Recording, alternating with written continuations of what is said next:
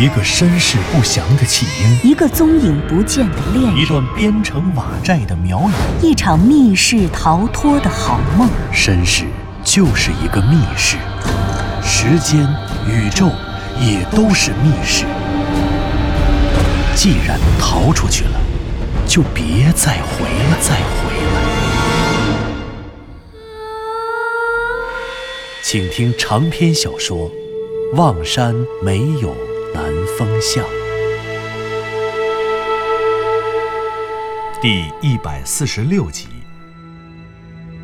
向南风湘西谷主和藤原佐和子找到了传说中雍家族人在守南山中的家——雍家村。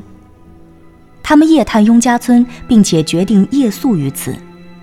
从村里最大的一座院落雍维桑的家出来之后，他们挨家挨户地走遍了雍家村大大小小的房屋，可翻遍了每一个角落，也没有发现任何一具人类的尸骨。所有的尸骨都属于家禽和家畜，有家禽和家畜，而且家家户户都还有不少的余粮。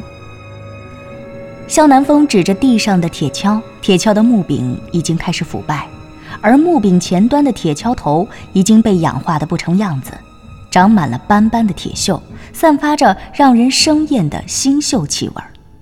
向南风用手指点着这把铁锹，意味深长地说：“是的，就是这里。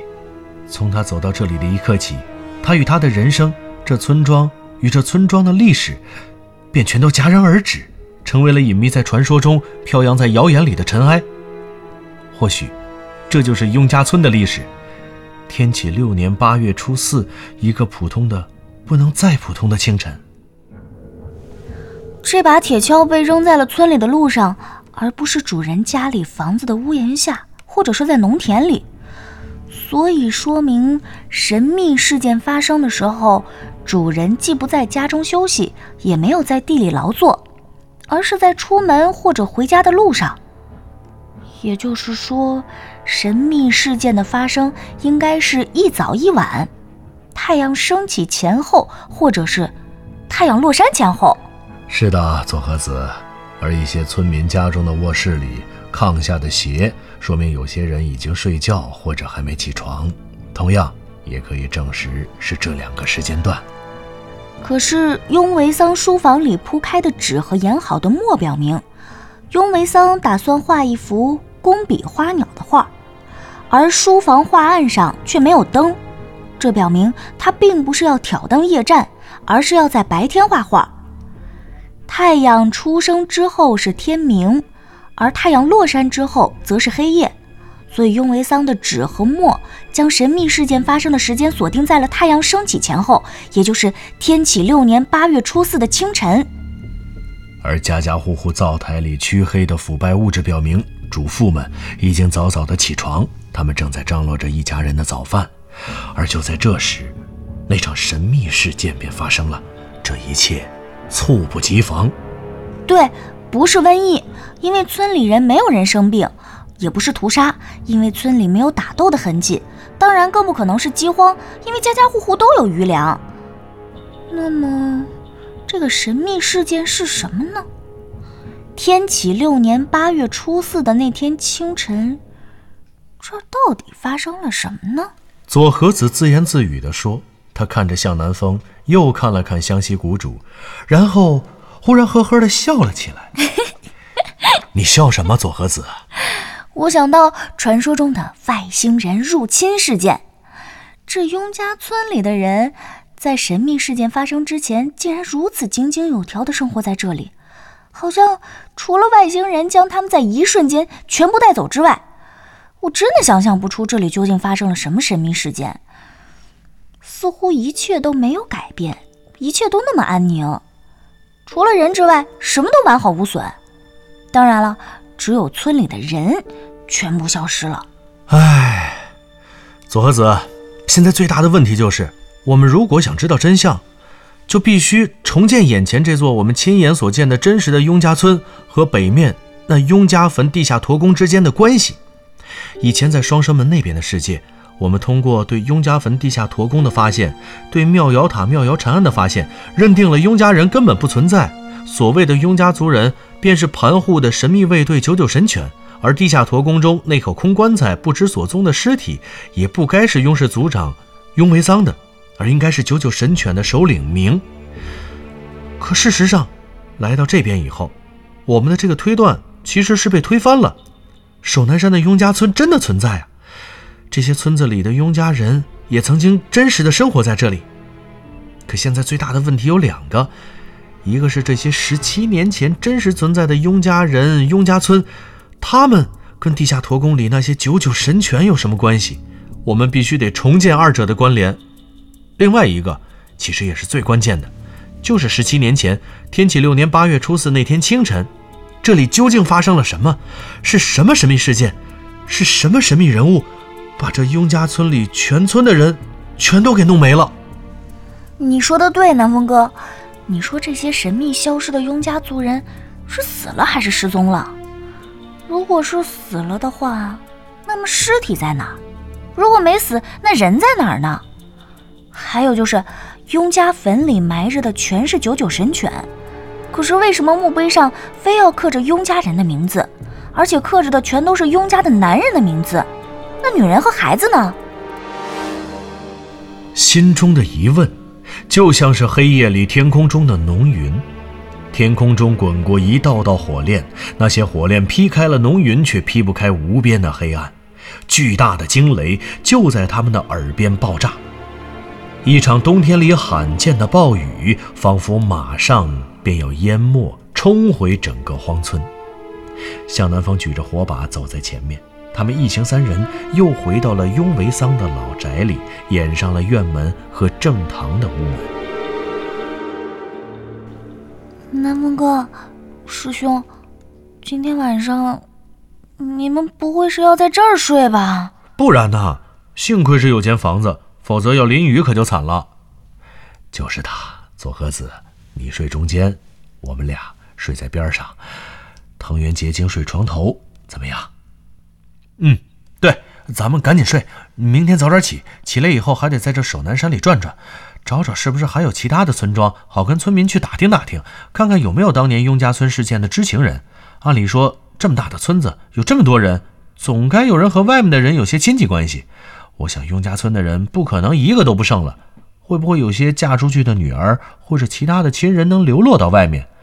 十七年的话，应该总还会有人活着。这倒是。左和子摇了摇头。他一边用喜山村找来的破抹布擦掉炕上的土，一边问湘西谷主和向南风：“喂，你们有没有看见这屋里有什么地方有盆儿啊？”“盆儿？呃，有是有啊，厨厨房里就有啊。可这明朝的盆儿都是用铁箍箍的，太久没有人用的话，早就崩开了。你要盆儿干嘛呀？”“我我要洗脚啊。”我看院子里面不是有口井吗？我刚才看了，井里面有水。哎呀，算了吧，这也太忙了。明天早晨找一条小河洗洗吧。就是的，就是的，左和子，你就别穷讲究了啊，大小姐。这怎么能是穷讲究呢？你们俩不讲卫生，不能上床睡觉啊！快去，快去！哎呀，南风哥，拜托啦，南风哥。南风哥，我知道你最好了。哎，好好好好，算算算算算，嗯，你上床等着吧，我去打水。不过可说好了啊，我只负责把水打上来，热水可没有啊。嗯，绝对不提非分的要求。左和子说着，朝湘西谷主做了个鬼脸的表情。这个时候，向南风已经推开了房门，正准备往院里的井口走。可是，向南风刚一开门。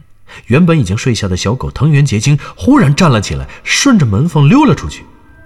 湘西谷主此时已经躺了下来，他正准备安然入睡，而佐和子正坐在床头焦急地等着向南风打水归来。可就在这个时候，院子里忽然传来了藤原结晶的叫声，紧跟着向南风忽然破门而入，显然他惊恐的表情。已经把一切都写在了脸上。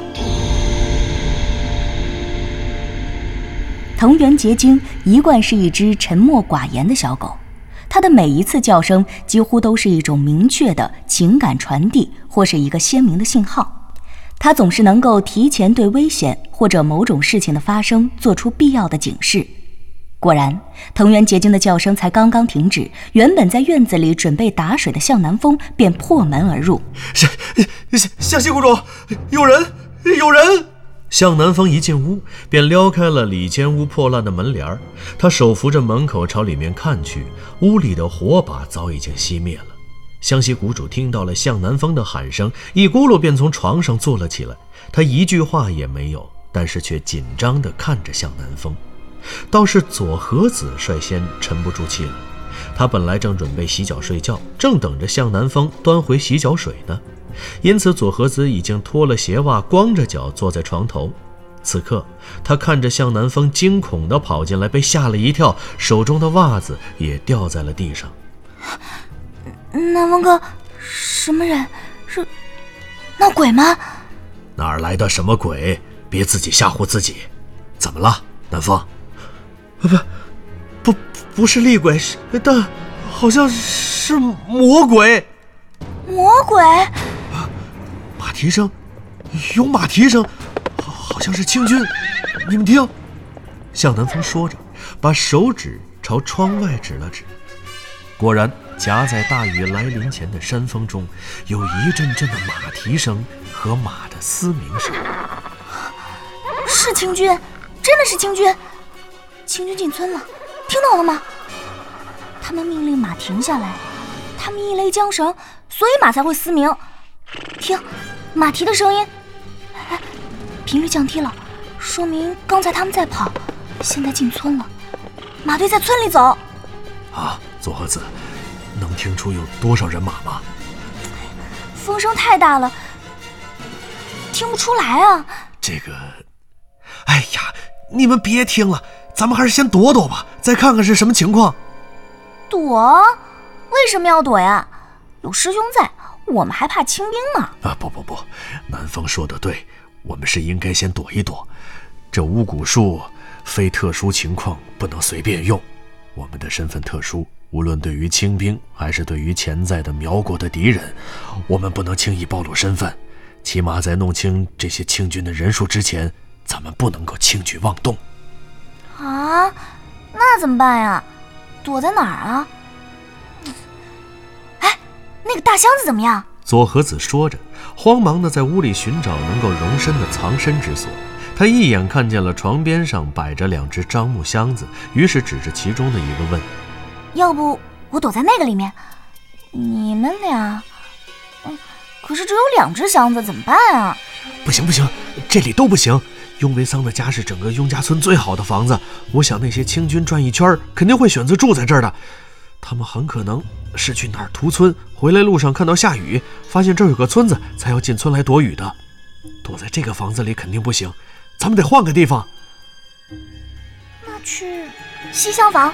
西厢房是厨房。哎呀，不行，西厢房也不行，没时间了，跟我走。向南风说着，背起了地上的背包，拉着两个人便朝外头走。我刚才看了，这间正房的背后是一道墙，但是房子和墙之间有大约半米多宽的一道缝，而且墙上还有窗户。咱们躲在这里，他们肯定不会发现，而且还能蹲在窗根底下，听听这些满清狗说些什么。走走走，进去进去，左子。向南风说着，已经把两个人带到了那道加强的墙角。这个时候，只听哒哒的马蹄声越来越近，雍维桑家的院门被人一脚踹开。果不其然，他们直奔这间最大的院落而来。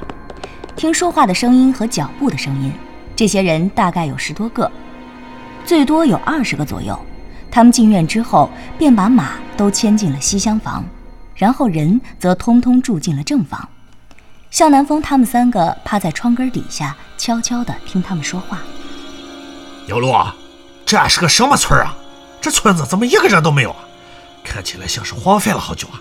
哎，不像是逃荒逃走的样子吗？是啊是啊，刘路，哎，我听下午给我带路的那个喜山村的张婆子说过，这守南山大山里有个荒村叫雍家村，说那个村啊，十七年前闹鬼，所有人全死了，而且听说啊，就没有人能活着走出那个村子。哎，你说？不会就是这儿吧？南风哥，师兄，听见了吗？他说下午去了喜山村，看来这些人就是下午血洗喜山村的那个恶魔。对了，刚才说话的那个人，我记得他的声音。前天妙瑶塔围住喜山村老弱妇孺，冲进妙瑶塔的那十几个人里面就有他。师兄，师兄，你听见了吗？哎呀，听见了。师兄，你要给喜山村的村民，给张老四他们报仇才行啊！他们死的太惨了。哎呀，等一等，先听听他们说些什么。报仇我肯定会的。湘西谷主说完，就又竖起了耳朵。自己听着这些人对话，显然他的心里已经暗自下了决定，今晚便是这些恶魔的忌日。这个时候，只听屋里的那些清兵又开始说话了：“牛龙啊，俺们今天真的要住在这儿啊？这害人的鬼神可能真的很厉害啊！你不知道，昨天我可是亲眼见到了，就在妙瑶禅庵那座塔里头啊，也不知道是怎么回事啊。”厄纳海的右臂一瞬间就没了肉，只剩下了骨头，那完全就是鬼干的！是是是，厄纳海死的实在是太惨了。他刚要举起刀来剁那老头，手上的肉哦，呼的一下就没了。是啊，牛鹿，我也看见了。啊啊啊！我也看见了，牛鹿。原来那个在妙瑶塔中被湘西谷主用引蛇骨杀死的军官叫厄纳海。这厄纳海死的不明不白，到死也不知道取了自己性命的人是谁，更不知道夺他性命的阴毒巫术便是古老花苗的巫蛊术——引蛇蛊。不过事实上，与其说他死于引蛇蛊之手，不如说他死于正义的惩罚。这些杀人的魔鬼在剥夺他人生命的时候，或许从未想过自己要为自己的罪恶接受正义的惩罚。屋里这些清军恐怕做梦也想不到，仅仅一墙之隔，那个昨天杀死厄纳海的人正怒火中烧，又后悔不迭。湘西谷主从不想轻易剥夺他人的生命，他昨天本想小惩大戒，杀一儆百，可没想到的是，正是他的宽容和放纵，让昨天才被他救下的喜山村老弱妇孺二十多口死于非命。如果他昨天在妙瑶塔将那些清军一网打尽，那么今天此时此刻，他们或许还会躺在喜山村张老四的家里，跟老人家聊聊家常，打听打听十七年前这雍家村里究竟发生了什么神秘事件。师兄，师兄，左和子好像是看出了湘西谷主的心事，他打断了湘西谷主的沉思，低声问道：“师兄，我问你啊。”他们一直喊那个当官的叫牛鹿牛鹿的，这个人叫牛鹿是吗？不是，不是人叫牛鹿，而是这官名，官名叫牛鹿张京。官名啊，那这牛鹿张京官大吗？不算太大，不过也不小啊。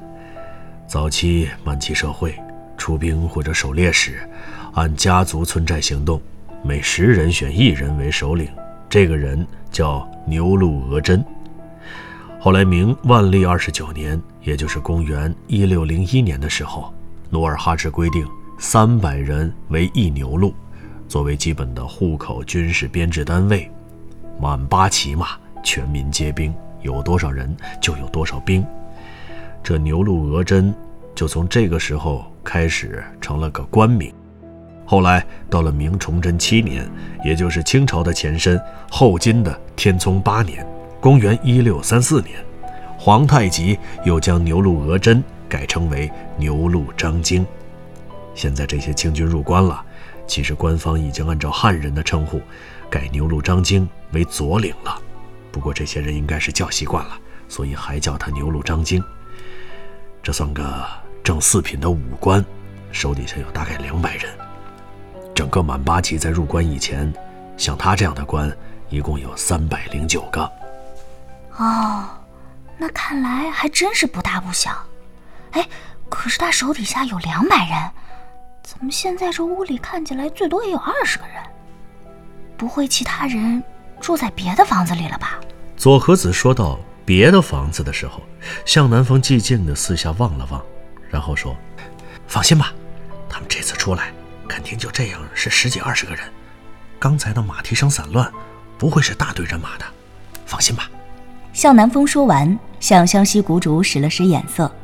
这个时候，屋里的那个牛鹿张京说话了：“哎，怕个啥？额那海中了什么妖术？那是他自己命不够硬。你们不用害怕，老子命硬，什么闹鬼不闹鬼，就算碰着什么妖术，也照样给他破了；碰着个什么鬼，也给他砍了。再说了，这汉人的人一个个的比羔羊还懦弱。”他们的鬼能厉害到哪儿去？这一个人想杀掉一百只羊很难，但是我们满八旗一共也不到五万人，出山海关的只有三万，就咱这三万人追着汉人三百万的军队，那算军队吗？哼，那是三百万头猪，想杀都得杀几年吧？这不到一年的功夫，什么崇祯、李自成，什么张献忠，全都是等着砍杀的蠢猪。哈哈哈哈哈！对对对对，牛鹿说的对，全是蠢猪。我今天就宰了十八头啊！哈哈哈哈哈！啥？十八头？我砍了二十三头呢！哦吼！我两天，我算算啊，杀了五十三个！哈哈哈哈哈哈！都是好样的！哈哈哈哈哈哈！这群杀人的魔王还在屋里自吹自擂。他们完全没有意识到，他们的死期比这暴风雨来的还要早。蹲在墙外窗下的三个人早已恨得怒发冲冠，不过愤怒的火焰并没有烧光他们的理智。湘西谷主，杀了他们，为喜山村的百姓报仇。对，师兄，快杀了他们。当然，不过我得让他们死之前对鬼神有点基本的敬畏心。这牛鲁张京不是不怕鬼吗？那我就让他试试我的引蛇蛊。湘西谷主的话音刚落，便立刻朝着窗户里甩出了右手。顷刻之间，湘西谷主的引蛇蛊出动。这房间里原本有五个火把，可令人匪夷所思的事情首先在这些火把上出现了。这些火把被引蛇蛊一个一个的扑灭了。它们不是一同灭掉的，而是一个个灭掉的。就像是无形的空气里有一个无形的人拿火把当做蜡烛，一口吹灭一个。随着房间中的火把一个个熄灭，房间里的清兵炸开了锅。怎么回事？怎么回事？慌慌什么？乌尔兔，点火把。是。那个叫乌尔兔的骑兵答应了一声，便开始点火把。屋里传出了火石火镰的摩擦声，与此同时，黑暗的房间中火星闪烁。紧接着，其中的一颗火星点燃了火把。可就在火把亮起来的这一刻，整个屋里传来了一声恐怖的惊叫。原来，那个刚刚点起火把的乌尔兔，右手举着火把，站立在屋子的中央。可当众人本能地寻找黑暗中的光明，乌尔兔手中的火把时，却看见了令人窒息的恐怖一幕。